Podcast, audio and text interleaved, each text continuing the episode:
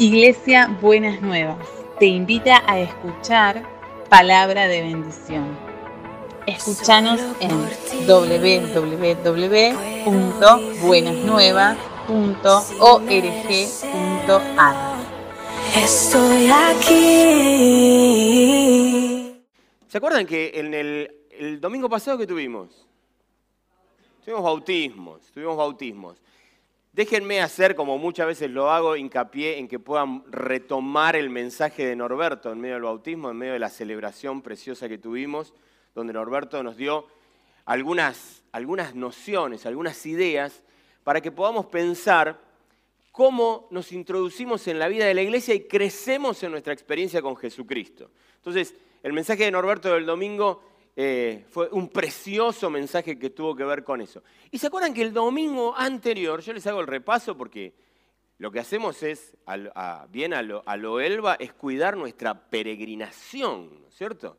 Venimos peregrinando, entonces yo recapitulo sobre lo que venimos haciendo a nivel peregrinación, porque ahí viene nuestro seguimiento de lo que Dios va haciendo en nuestra vida. Por eso trato de ayudarlos con esto también.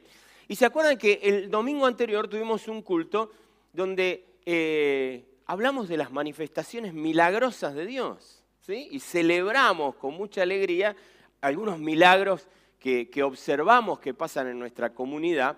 Milagros de esos que nosotros queremos que ocurran, ¿no? Pero yo me animaba a hablarles de los milagros que Dios quiere que ocurran. Y esos son milagros que hay que prestarles mucha atención, ¿no? Y en esos milagros uno tiene que crecer en la relación con Jesús para decirle, Señor, ¿qué crees vos que ocurra en mi vida? ¿Qué te, no, más allá de lo que yo quiero que ocurra, ¿qué se te ocurre a vos que tiene que pasar en mi vida? Y eso realmente yo quiero animarlos a que sigamos creyendo y sigamos pensando en ese sentido. Y en ese marco, cuando quiero contarles como una, intimidad, claro, cuando yo tenía un mensaje preparado, que es el mensaje que les voy a compartir hoy. Y este, pero como el, culto tomó otra dirección, yo, Señor, yo tengo que cambiar el mensaje, tengo que hablar de otra cosa. Así que les compartí el mensaje que ustedes escucharon ese domingo, que si no lo escuchaste, te animo a que, a que vayas y lo escuches. Pero en sintonía con lo que venimos hablando, yo quisiera compartirte en el día de hoy lo que el título que yo en mi cabeza eh, tengo siempre es Cuatro acciones ministeriales, pero déjame que te lo describa de otra manera. Quisiera hablarte en el día de hoy de cuatro movimientos a la hora de que nuestra vida se involucre en servir a otros. Cuatro cosas que tienen que ocurrir a la hora de que vos y yo nos dispongamos a ser de bendición para otros. Y quiero arrancar por el pasaje que te compartí hace dos domingos atrás, que es el pasaje de Romanos 12. Y quiero leerte, ahora sí, te lo voy a leer casi enterito el pasaje, para compartirte estos elementos. Elementos que tienen mucha consonancia con lo que Norberto predicó el domingo pasado, con lo que vimos en el, culto de bautismo, con lo que vimos el otro domingo del, domingo ese de milagros, que de alguna manera tuvimos, y el otro domingo también, con lo que Norberto vino hablando. Y en esa línea quiero invitarte, eh, porque el mensaje de hoy va a tener mucha más consistencia, te va a ser mucho más relevante si vos lo ves en la línea temporal de lo que acabo de describirte eh, en este momento. Eh, déjame leerte el pasaje. Quisiera invitarte a que con una actitud devocional vayas a escuchar este pasaje, escuches conmigo, trabajes conmigo en tu cabeza todo lo que Romanos 12 dice acerca de nosotros y acerca de nuestra relación con Cristo. Arranca por estos pasajes, este versículo, estos dos versículos que vienen tradicional y que vienen normalmente en combo. Romanos 12, versículo 1, dice, por lo tanto, amados hermanos, les ruego que entreguen su cuerpo a Dios por todo lo que Él ha hecho a favor de ustedes que sea un sacrificio vivo y santo, la clase de sacrificio que a Él le agrada. Esa es la verdadera forma de adorarlo. No imiten las conductas ni las costumbres de este mundo, más bien dejen que Dios los transforme en personas nuevas al cambiarles la manera de pensar. Entonces aprenderán a conocer la voluntad de Dios para ustedes, la cual es buena, agradable y perfecta. Basado en el privilegio y la autoridad que Dios me ha dado, le advierto a cada uno de ustedes lo siguiente. Ninguno se crea mejor de lo que realmente es. Sean realistas al evaluarse a ustedes mismos. Háganlo según la medida de fe que Dios les haya dado. Así como nuestro cuerpo tiene muchas partes y cada parte tiene una función específica, el cuerpo de Cristo también. Nosotros somos las diversas partes de un solo cuerpo y nos pertenecemos unos a otros. Paréntesis, ahí tiene todavía más poder lo que estaba compartiendo recién Elba, ¿no es cierto? Y dice, Dios en su gracia nos ha dado dones diferentes para hacer bien determinadas cosas. Por lo tanto, si Dios te dio la capacidad de profetizar, habla con toda fe que Dios, lo que Dios te haya concedido. Si tu don es servir a otros, servilos bien.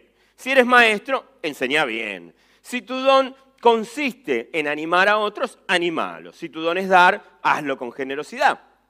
Si Dios te ha dado la capacidad de liderar, toma la responsabilidad en serio. Y si tienes el don de mostrar bondad a otros, hazlo con gusto.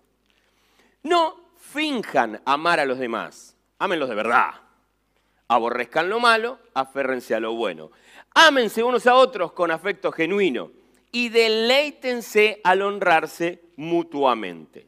No sean nunca perezosos, más bien trabajen con esmero y sirvan al Señor con entusiasmo. Alégrense por la esperanza segura que tenemos. Tengan paciencia en las dificultades y sigan orando. ¿Está bien? Eh, este es un pasaje para mirarlo y volverlo a mirar y volverlo a, remirar y mirarlo cien veces. Y en el día de hoy a mí me encantaría, este es un mensaje que yo te invito a tomar apuntes, porque te quiero regalar cuatro principios y me encantaría, ayer lo hablé con el equipo del Ministerio de Jóvenes y les dije, esto tiene que volverse póster en la habitación o tiene que volverse sticker en la heladera, ¿está bien? Porque realmente lo pienso de esa manera, lo creo de esa manera. Lo primero que el pasaje nos regala y que yo quiero regalarte en el día de hoy es que a la hora de volcarnos, de derramarnos hacia otros, a la hora de entender que estamos aquí para afectar la vida de otros, que, que nuestro pasar por esta tierra tiene que tener un efecto donde realmente podamos impactar la vida de otros positivamente, la verdad es que eso tiene que arrancar por una experiencia que yo le llamo, y aquí viene el punto número uno, devoción auténtica. ¿Qué es la devoción auténtica? Te voy a decir primero lo que no es. La devoción auténtica no es perfeccionismo, no es soy perfecto, ¿no? No es gente, gente totalmente que no se equivoca nunca, nunca comete un pecado, nunca hace nada malo, camina como a tres metros del suelo. No estamos hablando de eso.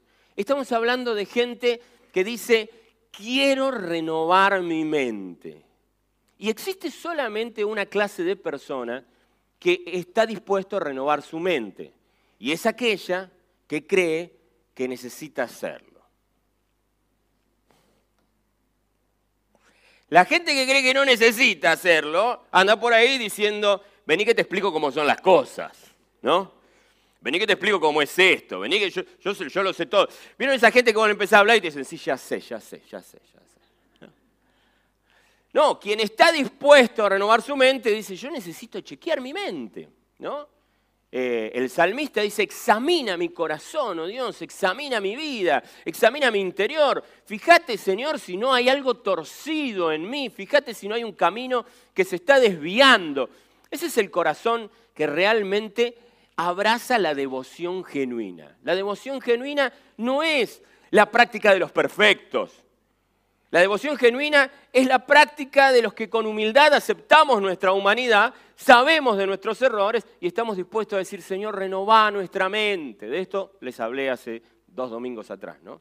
Lo importante de que el Señor haga un milagro en nosotros, que tenga la profundidad necesaria para que más allá de que ocurra lo que nosotros queremos, más allá de que nosotros le saquemos jugo a la, a la relación con Dios, Dios le saque jugo a través de nosotros a su relación con nosotros. ¿no? Que eso ocurra y que nosotros trabajemos en esa sintonía constante con Dios. Solamente la devoción lo hace. Hace un tiempo atrás, me encanta, yo cuando llegué aquí a, Buenas Nuevas, me encontré con un grupo de jóvenes y la verdad es que los líderes que, que, habían atravesado por cosas muy, muy difíciles, había algo que hacían que era muy lindo y es que era insistirle a los jóvenes y a los adolescentes sobre la práctica del devocional diario. ¿Sí? Una práctica que en la que yo quiero animarte, que quiero desafiarte constantemente. No desde un lugar culpógeno. Ah, no hiciste el devocional hoy. Chao, Dios te va a matar, no sé qué va a pasar, te va a caer un rayo, vas a perder la bendición. Chao, estás perdido. Pero la verdad es que la práctica de encontrarme con Dios a diario a través de la lectura de la Biblia, a través de la oración, es una práctica como, como, la práctica que nos han enseñado de desayunar bien, de alimentarnos a diario, y la verdad es que es una práctica en la que yo quiero invitarte. No te sale como me pasa a mí, que no tenés la constancia o la disciplina de hacerlo todos los días, pero dos veces por semana. Hay que trabajarlo esto y encontrarse con la palabra de Dios, encontrarse con la oración. Ese es un camino que vos tenés que hacer.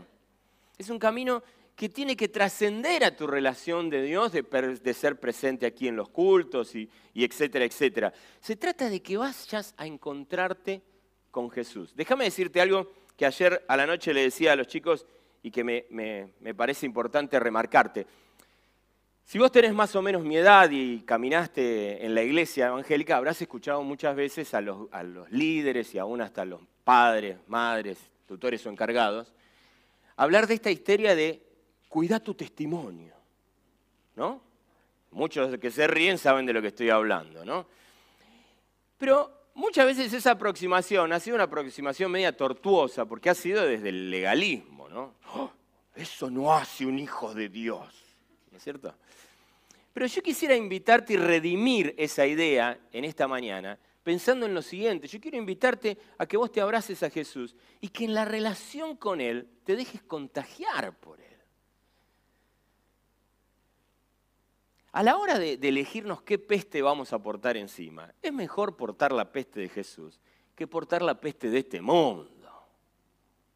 Así que si te vas a dejar contagiar por algo, lindo, linda de mi vida, déjate contagiar por Jesús. Que se te peguen las conductas, los gestos, las actitudes, las palabras, las acciones, las iniciativas de Jesús, no las de este, las de este mundo. Pero, ¿por qué? Porque si no te vas al infierno. No, no es ese el espíritu, no tiene nada que ver con lo que la Biblia propone ni con lo que queremos proponerte de acá. Porque es el camino de la vida en abundancia y ese camino de vida en abundancia se construye en dejarte contagiar por Jesús, en leer los evangelios, no como simplemente un texto, sino leyendo los evangelios pensando, ay, ¿qué tan cerca estoy del Jesús que caminó entre nosotros? ¿Qué tan cerca estoy de sus actitudes, de sus gestos, de su manera de actuar, de su manera de proceder con los demás? Entonces me encuentro con Jesús y mi sensación es, Señor, me enseñás. Esa es la devoción genuina. Y es la devoción genuina de la persona que dice, ay, metí la pata, no me sale. No, yo siempre les cuento esto, para los que no me lo han escuchado nunca, me lo escucharán por primera vez y los que no me escucharán por enésima vez. Yo leo 1 Corintios 13 y me agarra dolor de páncreas. Porque yo digo, oh, el amor todo lo puede, todo lo soporta, todo lo espera, todo lo sube. Ah. No, no había algo más fácil, ¿no? Pero esa es la propuesta. Y la propuesta del buen discípulo, del que quiere tener una devoción auténtica con Dios, no es, eh, bueno, la Biblia dice tantas cosas. La devoción auténtica dice, Señor, me cuesta horrores esto.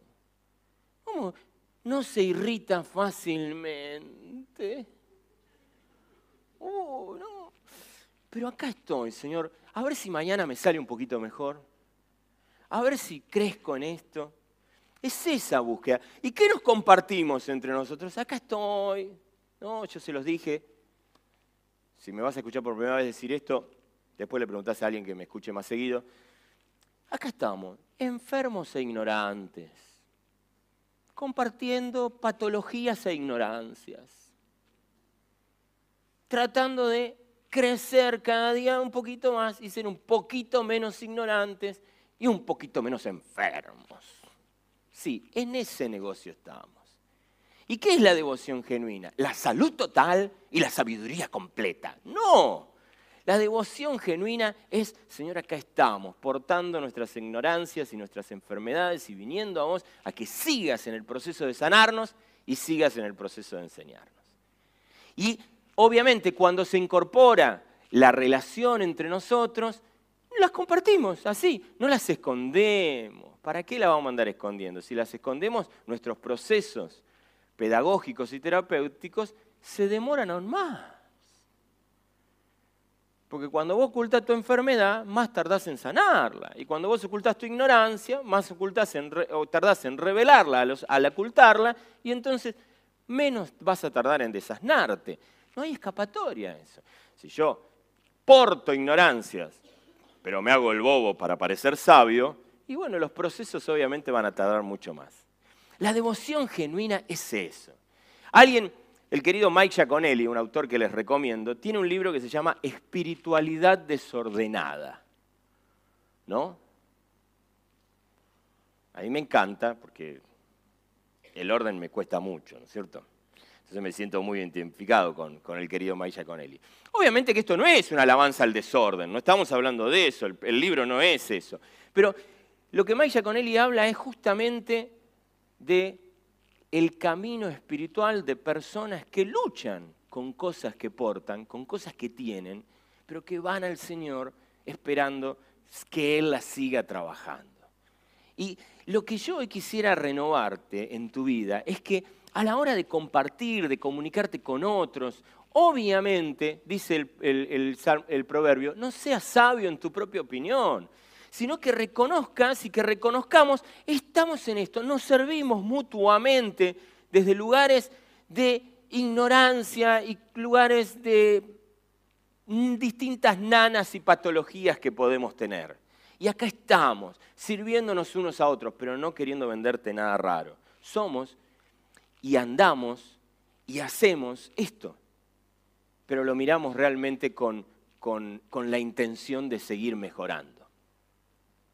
Me, preocupa a veces cuando hay gente que le encontró una vuelta a, esta situación, que es que se queda con la autenticidad, más que con la devoción auténtica, se queda con la autenticidad. Entonces, se presenta de manera auténtica con vos, tiene una vida desastrosa, pero dice, ah, yo soy auténtico, yo no te vendo nada raro, yo soy este que soy, ¿no? Soy así, soy un desastre, pero soy auténtico, ¿eh? No te dejes seducir por esa idea ni la compres para tu propia vida.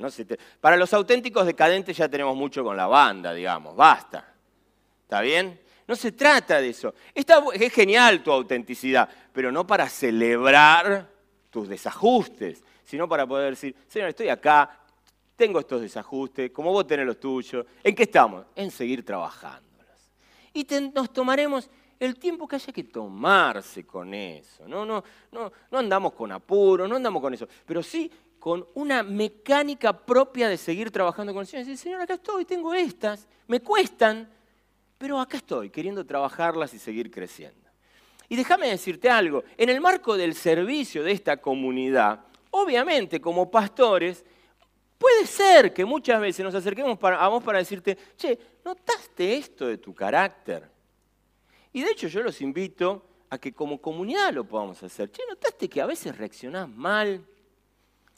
Che, ¿notaste que hay veces que, no sé, a veces siento o percibo que tu vida gira alrededor de tener más, y tener más, y tener más? Te lo digo, te lo dejo, míralo, consideralo, anda a los pies del Señor y velo. Che, te noto que caminas mucho en la inseguridad. Y eso es lo que hace la comunidad. Y yo quisiera invitarlos a que seamos una comunidad donde no nos sentimos ofendidos por eso, sino que nos, tenemos un código compartido de seguir creciendo personas que de base somos ignorantes y enfermos. Y en eso tenemos que trabajar. ¿Soy claro en esto que estoy diciendo? Ojalá el Señor este, traiga luz y, siga sumando a esto que les estoy, les estoy planteando. Ahora bien, por eso queremos invitarte a que crezcas en tu devoción con Jesús, a que crezcas en lo que Él, Él, tiene para vos, sin querer vender nada, sin querer vender santidades legalistas ni nada por el estilo, sino esta mecánica. Ahora bien, cuando vos sos eso, cuando vos vivís en esa devoción auténtica, obviamente hay que mostrarlo eso. Y eso solamente se muestra en algo que a mí me gusta llamar ministerio relacional que no tiene que ver nada más ni nada menos que con muchas cosas que venía hablando Norberto en estos mensajes, que tiene que ver con esta experiencia de crecer en lo relacional. A ver, ahí estás, con tus debilidades, con tus dificultades, con tus cosas todavía de ignorante y enfermo, y Dios te ama, y Dios te, te, te quiere, y Dios quiere usarte, y Dios quiere servirte. Eso hay que contárselo a la gente. ¿Y cómo se lo vas a contar si no te relacionás? Es a través de las relaciones que yo puedo ir y decir, sí, acá estoy, soy Germán Ortiz, tengo estas buenas, tengo estas que son más o menos. Y acá estoy, estoy trabajándolas. Y en esa relación la otra persona dice, ah, pero ah, te pareces mucho a mí entonces. Claro, que me parezco a vos, hermano hermano. Claro, estoy luchando con, lo mismo, con muchas cosas similares a las tuyas. Y si no, con cosas muy distintas, pero tengo las mías, como vos tenés las tuyas. Y en esta relación estamos. Ahora, qué importante es que el pueblo de Dios, al servirse y al servir a otros, manifieste esta realidad, que somos seres imperfectos, buscando cada día un poquito más de Dios, sirviendo con vocación de amor a los demás. En eso estamos. ¿Cómo se hace eso si no hay relaciones? Obviamente cada domingo hemos ponderado este método que es el método del mensaje, del sermón, y está buenísimo y lo seguiremos haciendo. Y yo oro para que el sistema de este mundo no te atrape y vos puedas sentarte ahí y decir, vamos a prestar atención a la palabra de Dios, hable quien hable. Obviamente, pero a decir verdad, yo desde acá en este momento te puedo vender cualquier cosa. Con un poquito de habilidad para hablar te puedo vender que soy maravilloso que hago levitar gente. ¿Quiénes saben del verdadero Germán? Mi esposa, mis hijos, mis amigos más cercanos. Son las relaciones las que miden nuestro verdadero calibre. Son las relaciones cercanas las que es medio difícil venderle a las personas gato por liebre. Y es ahí donde la devoción genuina muestra, acá estamos para seguir creciendo. Por eso, la verdad es que nosotros queremos promover ministerios cercanos a la realidad de la gente. No queremos ni promover ni showman, ni líderes, líderes lejanos y, inalcanzables, sino personas que están cerca de nosotros, ¿no? En todo nivel. Y eso realmente queremos, queremos que lo explores. Mira, me preocupa mucho cuando vemos aún hasta casi de manera adrede líderes que para vender su liderazgo se alejan de la gente para parecer más grandiosos y más este, divinizados. No. Y en ese sentido queremos decirte que no te confundas. Cuando veas que desde aquí tratamos de ejercer liderazgos cercanos, eso no resta nuestro liderazgo, suma nuestro liderazgo. Y en ese sentido quiero, quiero ayudarte a que lo realmente lo pienses, pero quiero que animarte a que lo pienses para tu vida. El ministerio relacional es un ministerio de relaciones y yo aquí quiero animarte a esto. Crece en la exploración de vínculos donde te propones servir a otros. Y para eso, un mensaje de WhatsApp puede hacer la diferencia. Para eso, un café puede hacer la diferencia. Mira, te cambio mil, mil, este, mil ministros ordenados por millones de personas que toman café con otros para bendecir sus vidas. Te cambio toda la cantidad de, que vos quieras de, sermones por personas que invierten tiempo. Nosotros tenemos en nuestra congregación personas que hacen eso y la verdad es que son de enorme, de enorme bendición. Hace un tiempito atrás, eh, con el grupo de jóvenes hicimos el campamento para adolescentes, ¿no? Y Y cuando hacemos el campamento para adolescentes, no pensamos en una actividad que los involucra a los pibes en un conjunto de actividades. Lo que buscamos es un espacio donde los líderes puedan salir a charlar con los muchachos por el parque, con los muchachos y con las chicas por el parque, y se dé esa conversación donde se bendice de a uno, donde se bendice de cerquita, donde se bendice en, la relación, donde la persona dice, este, esta, me quiere, me ama. Y a decir verdad, es lo que buscamos. Obviamente, como, una, experiencia de iglesia que estamos haciendo, va a haber muchas actividades, pero no te confundas. Todas las actividades que proponemos apuntan a que vos te conectes vincularmente con otros. Esperamos el almuerzo, la cena, el mate compartido, la merienda, la caminata juntos las idas en auto de un punto al otro conversando de cosas que tienen que ver con Dios. Estamos hablando de eso y queremos animarte a que lo hagas. ¿Sabes algo que para mí es muy importante? Cuando vos te das cuenta de eso, la potencialidad de tu servicio es inalcanzable, es inmedible. Muchas veces la gente piensa servicio y está pensando en estos espacios, ¿no? Yo siempre cuento esto alguna vez, va, no, alguna vez no, muchas veces. Me encuentro con jóvenes. Claro, cuando uno va por distintas iglesias, muchas veces los jóvenes lo usan para protestar por el pastor que les tocó, ¿viste? Lo que no saben esos jóvenes es que yo en algún lado soy pastor y entonces de alguna manera me agarra así como un sentimiento de compasión por el pastor de, él, ¿no? Pero él, que me, muchas veces, ¿qué me dicen los jóvenes? Los jóvenes me dicen, Germán, mi pastor no me deja servir. Wow, tu pastor es macabro. entonces él, ah, claro, digo, porque hay que ser muy mala persona para seguirte por todos lados. Y cuando vos te subís al colectivo, que tu pastor no te deje darle el asiento a la viejita. Realmente, qué pastor terrible te ha tocado. Ahí está tu pastor. Dice, Señora, ¿qué quédese ahí sentado. ¿Cómo se le va a ocurrir servir a usted? Que sea la última vez. Me parece terrible que tu pastor se haga presente en tu casa y cuando vos te ofreces con cariño y afecto a lavarle los platos a tu mamá, te diga, cállese la boca ahí usted, no diga nada, quédese ahí sentado, ni se le ocurra lavar un plato. Me parece terrible, vos estás ahí en el semáforo, ves una persona que no, puede ver y dice, señora, le ayuda a cruzar y viene tu pastor y dice, deje esa ciega, que cruce sola. Eso es terrible. Pero para esta altura la mayoría de los chicos primero me, odian, ¿no es cierto? Pero después se dan cuenta de lo que estamos hablando. Cómo servir es una, es una experiencia tan abundante y maravillosa que empieza por los vínculos, no por los puestos.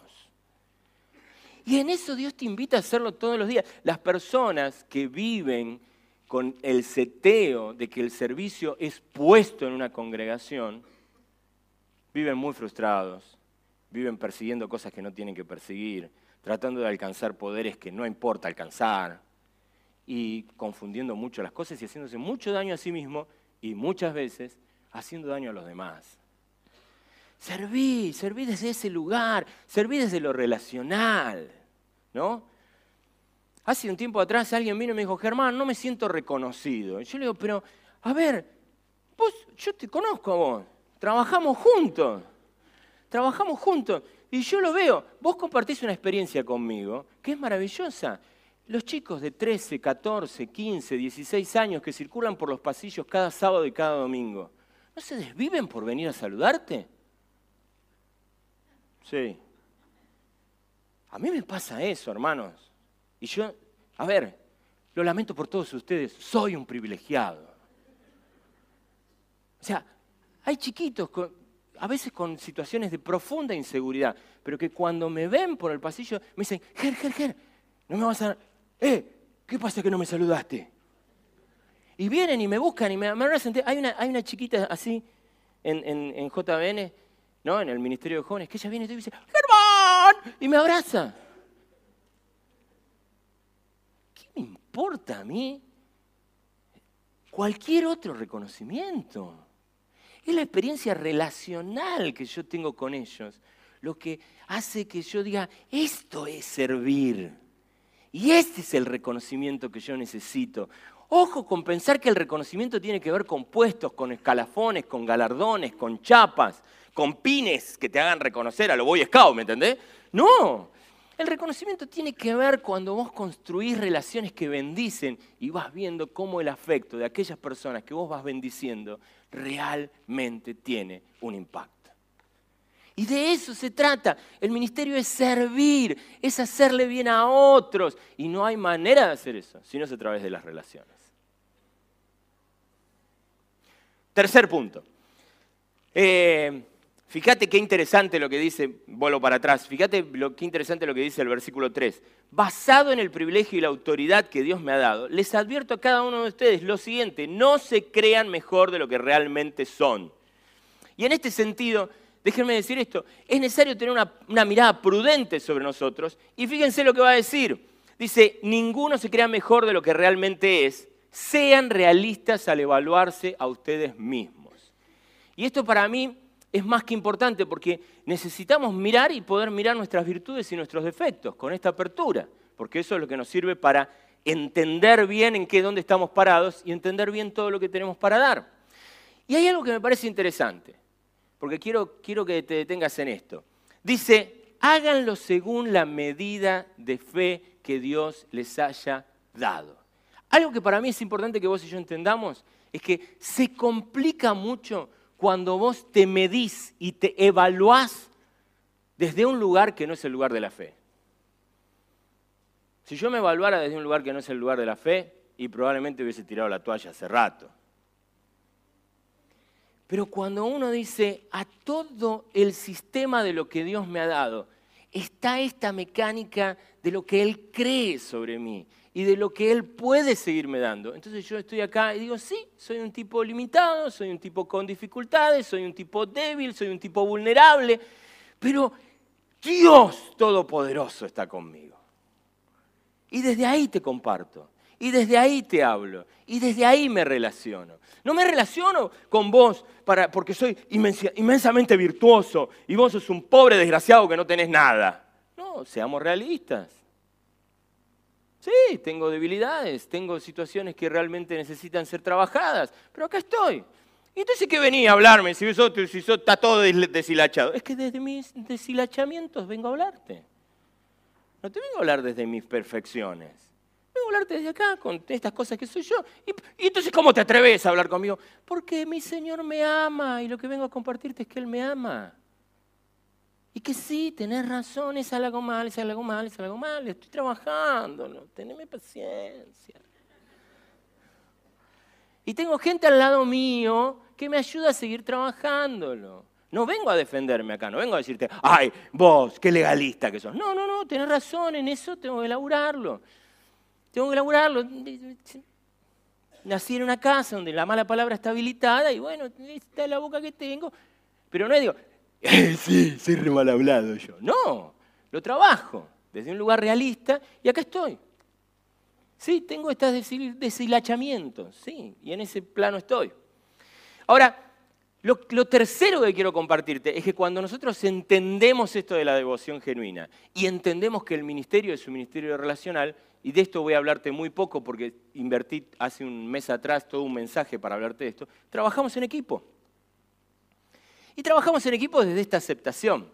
Saben, algo muy lindo que viví en este, en este campamento eh, es que armamos un, tridente para dirigir el campamento de jóvenes, ¿no? Y en ese tridente hicimos una, alquimia maravillosa y juntamos a tres personajes preciosos, ¿no? Juntamos a la querida Paula, que ayer cumplió años, después le pueden, la pueden saludar, allá la tenemos a Paula. Y la, Paula tiene 40, ¿cuánto cumpliste, Pauli? 49 años tiene Pauli. ¿eh? Todos los sábados acá, viaja desde, desde Ituzaingó hasta acá, va, vuelve, todo. 49 años. Estado atlético de esa mujer. Y, y la juntamos a ella con, un, con dos jovencitos ¿está bien? Maravillosos, espectaculares que tenemos en esta congregación. Uno de ellos es Gastón Miño, que está ahí con su, con su gorra disfrazado de eh, eh, esquiador. Y, y la otra es Florencia Ortiz. Yo los animo a que ustedes conozcan a estos dos personajes, porque mamita que se la traen, tienen un carácter importante. Y Paula nos sigue amando. Yo no puedo creerlo. O sea, esa mujer está aprobada realmente por Dios, porque a pesar de que los metimos con estos dos, ella nos sigue amando. Y son bravísimos los dos. Y uno dice, Germán, ¿a quién se le ocurre meter a estos dos a hacer equipo? Son de los que más me gusta mezclar. Porque forma el carácter, nos ayuda a crecer. El trabajo en equipo hace eso. Y ahí estuvieron compartiendo diferencias y peleando por sus posiciones, pero desde un lugar muy precioso. Precioso porque ellos son preciosos y porque Paula también hizo un trabajo para moderar esa alquimia de una manera maravillosa. ¿no? Y, no pensamos, son preciosos, son maravillosos, son los mejores que Dios podía haber elegido para eso. Pero no los pensamos porque son los tipos más calificados, tienen un posgrado en Harvard para hacer campamentos. No, lo hacemos porque pensamos en su formación y formamos ese tridente para que ese tridente genere una experiencia de roce, de eh, eh, resolución de conflictos, de eh, experiencias compartidas con Jesús, para que se dé precisamente lo que el apóstol Pablo describe acá. Tenemos distintos dones, hacelo con ganas, hacelo de la mejor manera posible, compartí tus experiencias, seguí creciendo y lo que pasa cuando lo hacemos ajustados a la voluntad de Dios es que probablemente en la cabeza y en el corazón de, Gasti había un campamento. Imagínense cuando alguien llega y le, dan, le delegan ese, lugar, uno dice, va a ocurrir el campamento que siempre quise. Lo que no sabe Gasti es que se iba a encontrar con Florencia. Y lo que no sabe Florencia es que se iba a encontrar con Gasti. Porque Florencia también, ahora va a ocurrir el campamento que siempre quise. No fue así. No fue así. Pero para mí se dio algo mejor de lo que Gasti y lo que Florencia quería. ¿Se entiende lo que estoy diciendo? ¿Qué lo produce eso? El trabajo en equipo, en el marco de relaciones saludables, en el marco de personas deshilachadas, pero con devoción auténtica. ¿Se entiende el, concepto? Eso para mí es precioso y por eso queremos trabajar en equipo. Termino con esta idea. Dice el último versículo, eh, los últimos dos versículos, el 11 y el 12, dice, no sean nunca perezosos, más bien trabajen con esmero y sirvan al Señor con entusiasmo. Alégrense por la esperanza segura que tenemos, tengan paciencia en las dificultades y sigan orando. Esto es algo que para mí es como, como una liñita para seguir en este sentido. Hay un cuarto punto. Les dije el primero, la devoción auténtica con Jesús, con Dios. El segundo, el, el, ministerio o el servicio a través de las relaciones. El tercero, el trabajo en equipo. Yo el cuarto le diría, acciones que pretenden siempre ser excelentes. ¿Sí? Este, el, eh, ¿Cuándo fue? Hace como dos domingos atrás, Norberto trajo acá adelante a mi esposa y le y rindió loas a la excelencia, ¿no es cierto? Ustedes lo vieron, lo vieron algunos, ¿no? Hablando de lo excelente de la dedicación de mi queridísima esposa. Y de eso se trata. Queremos ser excelentes en lo que hacemos. Pero ¿por qué queremos ser excelentes en lo que hacemos? No porque entendemos que si somos excelentes somos más efectivos, discúlpenme, no creo que sea eso. Lo que creo es que cuando somos excelentes hacemos dos cosas. Adoramos a nuestro Señor, dándole lo mejor que tenemos y amamos a las personas. Cada vez que nosotros decimos, hacelo así nomás, corrimos de nuestra experiencia la adoración a Dios y corremos de nuestra experiencia el amor a los demás. Si yo te amo, te amo con todo. Dice la Biblia, con todo tu corazón, con toda tu mente, con toda tu alma, con todas tus fuerzas. Es, un involucramiento total, es una dedicación excelente para amar al otro. Eso es el amor. Así se ama. ¿Cómo se llama? Eh, así nada más. No, así nomás, no. ¿Y cómo se adora a Dios? Eh, eh, Dios, Dios ama tanto. No, cuando adoramos a Dios lo hacemos con todo lo que tenemos. Y fíjense qué interesante. Lo primero de lo que la Biblia habla es no tener pereza, ¿no? No quedarse en eso, eh, ahí vamos. Sino todo lo contrario, ponerle entusiasmo. ¿Cómo anda tu entusiasmómetro? cuando te medís. No te sientas culpable si anda medio bajo. Pero preguntarle al Señor qué puede pasar para que ese entusiasmo crezca, para que la perezca desaparezca. Porque te tiene que caracterizar en tu experiencia de vida el entusiasmo por querer servir a Dios. Tiene que ser parte de tu vida. Si no es parte de tu vida, no te sientas culpable, no te rasgues las vestiduras, no te cortes las venas, pero pregúntate qué está pasando. Delante del Señor, Señor, ¿qué me pasa? Que no, que no hay esmero, que no hay ganas, que no hay onda, que hay pereza, que hay fiaca. Pregúntatelo. Ahora, esto es interesante. Dice que para que eso ocurra tiene que haber esperanza. Yo quiero decirte, Norberto lo ha dicho acá un montón de veces, tu ministerio, tu servicio no es en vano. Tenés esperanza, no pasa de un día para el otro. Hace algunos meses estábamos con los chicos del Ministerio de Jóvenes agarrándonos la cabeza con situaciones de los chicos y de las chicas del grupo. Y ahora, un año después, vemos que con aquellos que nos agarrábamos la cabeza, hoy levantamos las manos para celebrar. Pero eso requiere mucha gracia de Dios y mucho obrar del Espíritu, pero también mucha constancia y esperanza en lo que Dios puede hacer. Qué triste si ves, vos ves una persona y decís, yo por este no doy ni cinco pesos. No, créele a Dios de lo que puede hacer en la gente. Seguí invirtiendo, seguí abrazando, seguí amando, seguí queriendo. Abrazate del Espíritu de Jesús, que va a buscar a los samaritanos, que para todo el mundo eran casos perdidos. Los judíos decían, por estos samaritanos no damos ni cinco pesos. Pero allá va Jesús a buscarlos con la esperanza y la confianza de que Dios puede hacer cosas en ellos.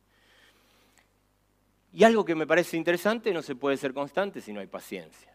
Y la paciencia hay que construirla. Y la paciencia se construye identificando momentos donde te da por perder la paciencia. ¿Cómo te das cuenta que sos paciente?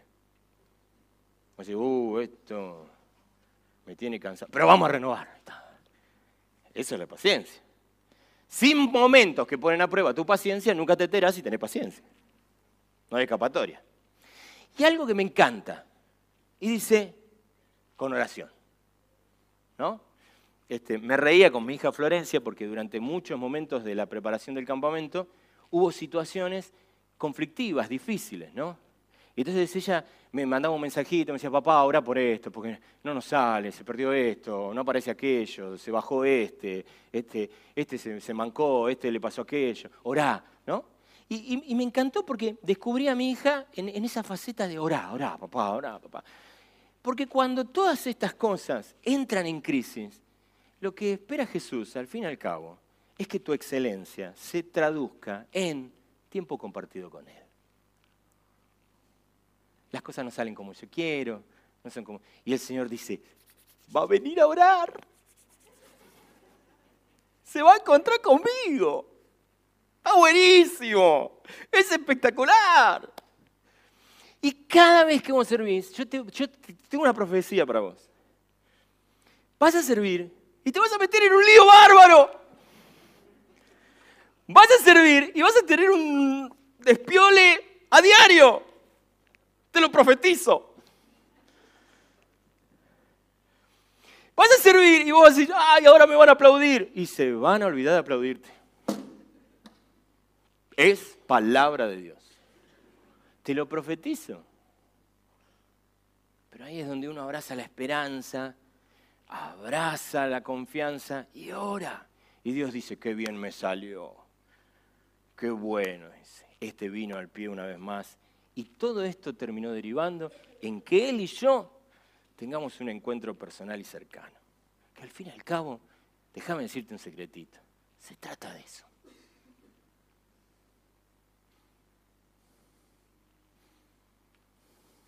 La parábola del hijo pródigo. ¿Qué es? La historia de quién? De un tipo que no sirvió a nadie,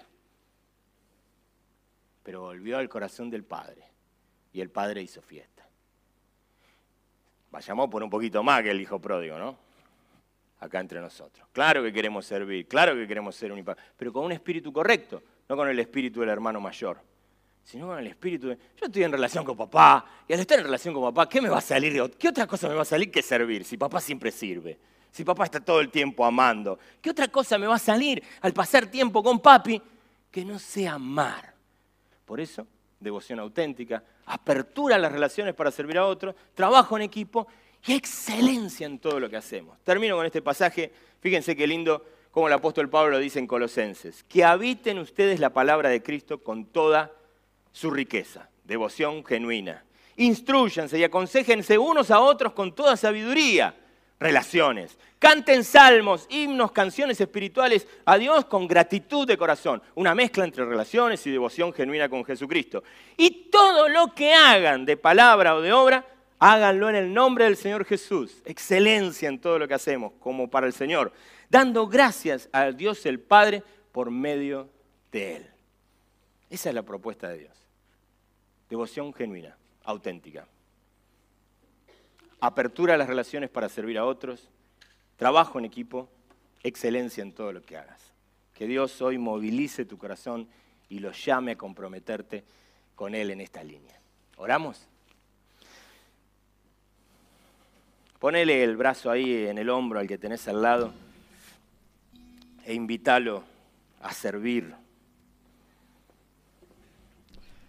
Señor, con un corazón dispuesto a servir, nos damos cuenta que esto no se trata de activismo, no se trata de hacer por hacer, se trata de involucrarnos con nuestro corazón, con tu corazón, dejarnos contagiar por él y en ese contagio precioso que realmente podamos ser de bendición para otros por lo que vos ya pusiste en nuestras vidas. En el día de hoy queremos entregarte todo nuestro ser y pedirte que vos sobres en medio nuestro, en nosotros y a través de nosotros. Manifestate, Señor, mostrate y, Señor, llevanos a encuentros donde cada día crezcamos más en quienes somos para vos, en lo que queremos hacer para vos. Te amamos, Señor, y queremos que ese amor se, se experimente de ida y vuelta.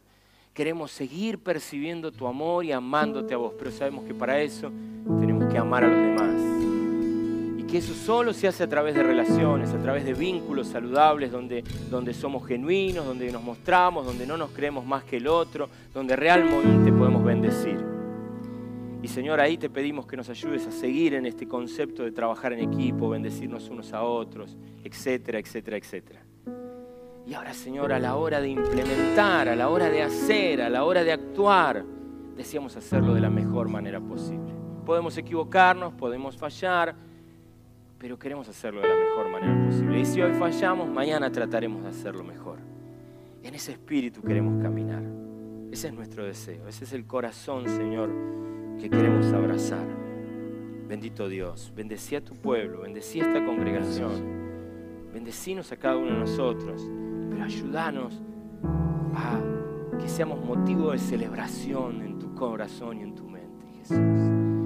Queremos que eso ocurra nombre de Jesús. Amén y amén.